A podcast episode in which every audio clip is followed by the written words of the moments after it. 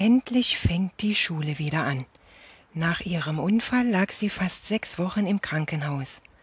Jetzt kommen ihre Freundinnen und besuchen sie zu Hause. Sie bringen die Hausaufgaben und erzählen Jolanda die neuesten Geschichten. Dann holt sie aus der Küche Kekse und die beschmieren die Mädchen dick mit Butter. Sie essen Kekse mit Butter, albern zusammen und am Abend fahren die Freundinnen mit dem Fahrrad nach Hause. Sie winken zu ihr hoch in den fünften Stock. Jolanda hängt sich weit aus dem Fenster heraus und winkt lange zurück.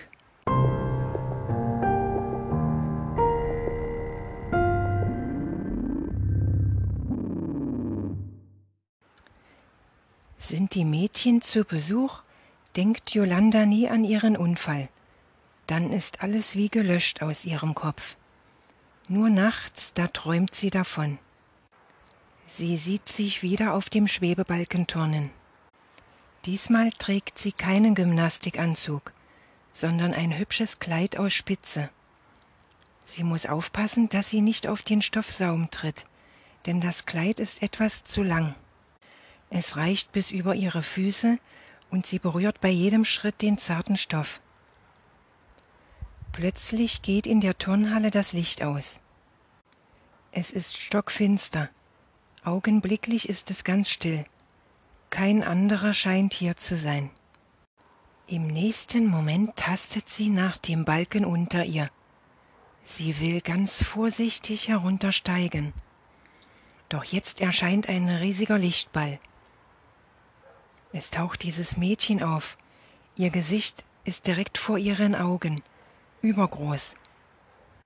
Das Mädchen strengt sich an, etwas zu rufen, zu schreien, aber Jolanda kann es nicht hören. Sie liest nur die Worte von den Lippen dieses Mädchens ab. Es sind immer die gleichen. Rote Haare, Rotfuchs.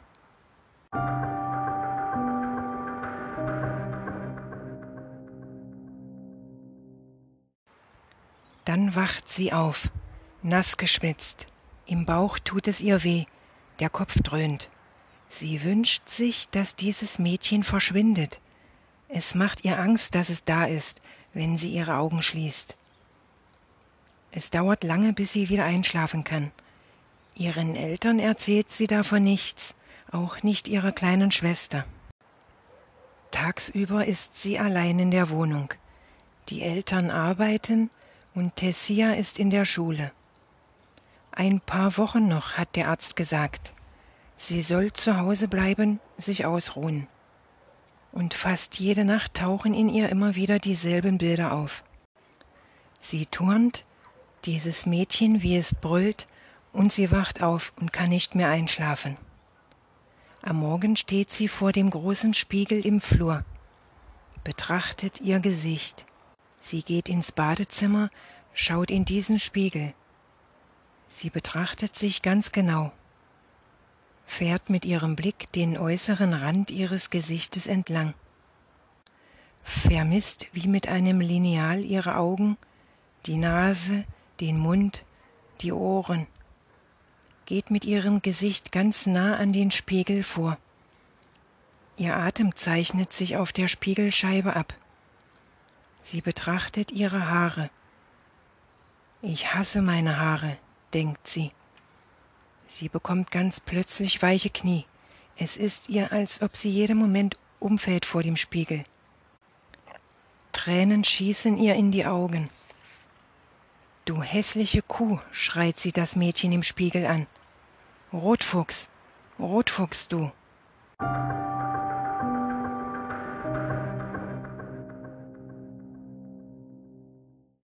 Vier Wochen später sind es noch zehn Minuten, bis der Unterricht beginnt. Ein neuer Junge ist dazugekommen in die Klasse. Er sitzt direkt hinter Jolanda. Ein blonder, großer, schmaler Junge mit eckigem Gesicht und langen, dünnen Armen und Beinen. Er ist mindestens einen ganzen Kopf größer als sie. So schätzt sie, als sie ihn kurz mustert in der ersten Stunde. Da saßen alle Schüler schon auf ihren Plätzen, lernbereit und warteten auf den Lehrer. Da klopfte es. Als die Tür aufging, nur einen Spalt breit, steckte dieser Junge seinen Kopf hindurch.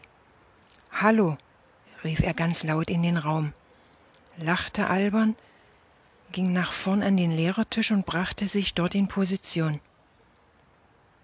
Er stand wie der Lehrer da, seine Blicke wanderten durch die Reihen, Bank für Bank. Gerade bei Yolanda blieb sein Blick hängen. Er streckte den Arm aus und zeigte auf den Platz hinter ihr. Ist da noch frei? rief er. Auf die Antwort wartete er gar nicht erst. Er griff zu seiner Schultasche und mit großen Schritten ging er auf Jolanda zu, schlug dann einen Haken und schmiss sich geräuschvoll auf die Bank. Der Unterricht begann. Von der ersten Minute an spürte sie die Blicke dieses Jungen auf ihr. Er starrte sie an. Sie konnte es fühlen, obwohl sie zum Lehrer schaute, der an der Schultafel vorn den Satz des Pythagoras erklärte. In der Klasse war es still. Nur das weiße Stückchen Kreide des Lehrers fuhr knacksig auf der Tafel entlang. Die Blicke der Schüler wanderten abwechselnd zur Tafel und wieder zurück auf ihr Schulheft. Jetzt sollte jeder die Höhe eines Dreiecks mit dem Satz des Pythagoras berechnen. Dieser besagt, dass in einem rechtwinkligen Dreieck die Summe der Kathetenquadrate gleich dem Quadrat der Hypotenuse ist. Also a Quadrat plus b Quadrat ist gleich c Quadrat. Gerade legte Yolanda das Lineal auf das Geometriepapier auf. Sie hatte auch den frisch gespitzten Bleistift aus ihrem Stifteetui gezogen und setzte es an, das Dreieck zu zeichnen. Da spürte sie an ihrem Rücken etwas. Der neue Junge, der jetzt hinter ihr auf der Bank saß, berührte sie mit einem langen Lineal. Es tat nicht weh, nein, es störte aber ihre Aufmerksamkeit, und weil er damit nicht aufhörte, wurde sie wütend. Sie drehte sich zu ihm um und zischte Lass das. Dabei stellte sie fest, dass der Junge ein wie festgefrorenes Lachen im Gesicht hatte. Er lachte nicht laut, nur in seinem Gesicht war ein breites Lachen festgestellt, wie mit einem Schalter.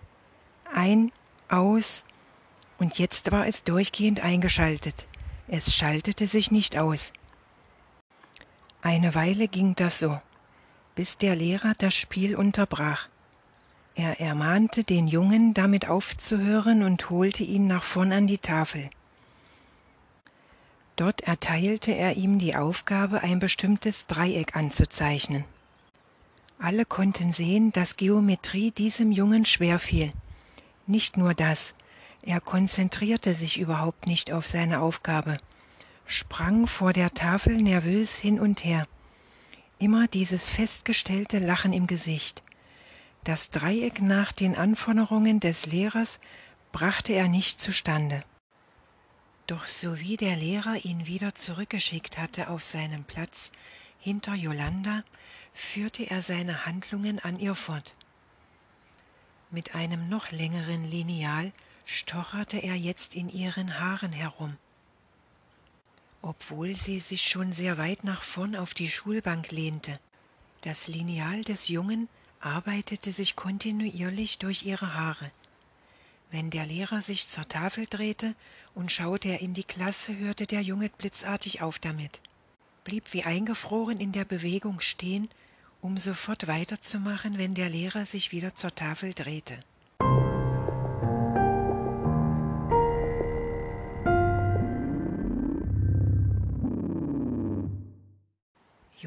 War genervt und hatte sich jetzt mehrmals zu ihm umgedreht, sich beschwert, er solle damit aufhören.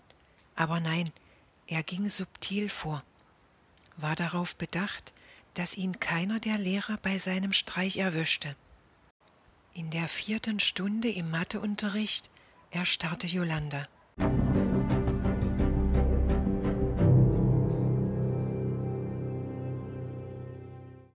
Da tauchte es plötzlich wieder auf, dieses Wort. Das Mädchen aus dem Gymnastiktraining hatte es ihr zugebrüllt mit verächtlichem Ton und hasserfülltem Gesicht. Es hatte in ihr gedröhnt und wiedergehallt. Und danach erschien es in ihren Träumen.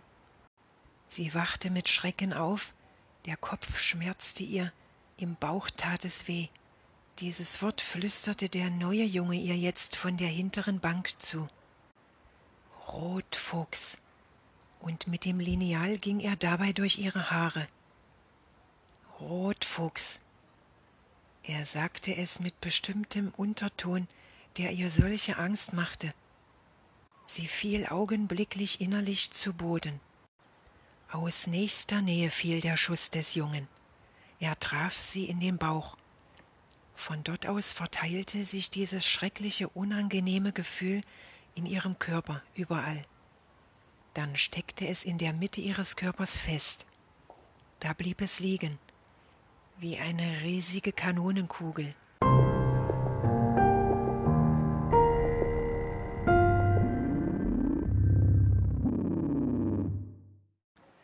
Sie hatte gehofft, dass sie niemals mehr dieses Wort hören würde, dieses Wort, das sie vom Schwebebalken stürzen ließ, sie ins Krankenhaus brachte, von dem sie Albträume hatte seit vielen Wochen. Das Wort, das so verächtlich auf ihre roten Haare wies, die sie selbst vor ihrem Unfall noch sehr mochte. Jetzt hasste sie ihre Haare grenzenloser Selbsthass in ihr. Die Wunde der Ablehnung und die der Demütigung reißt schmerzhaft ein. Sie blutet. Es sind diese zwei von insgesamt fünf Seelenwunden der Yolanda. Jeder von uns trägt sie in sich. Wir werden mit ihnen geboren.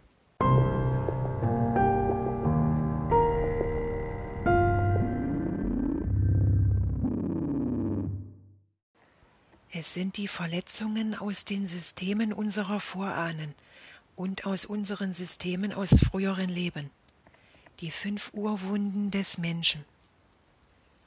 Die Wunde der Verlassenheit, die Wunde der Ablehnung, die der Demütigung, des Vertrauensbruchs und der Ungerechtigkeit. Dazu die Glaubenssätze Ich bin falsch, ich bin nicht gut genug, und ich bin es nicht wert, geliebt zu werden.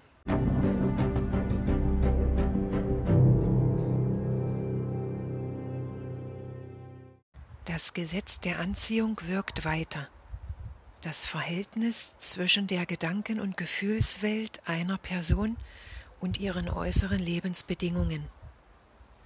In der nächsten Folge erfährst du, wie die Situation ihren Höhepunkt erreicht und Yolanda, sie zieht ihr Ego hoch, verschließt ihr Herz, schaltet sich in den Kampfmodus.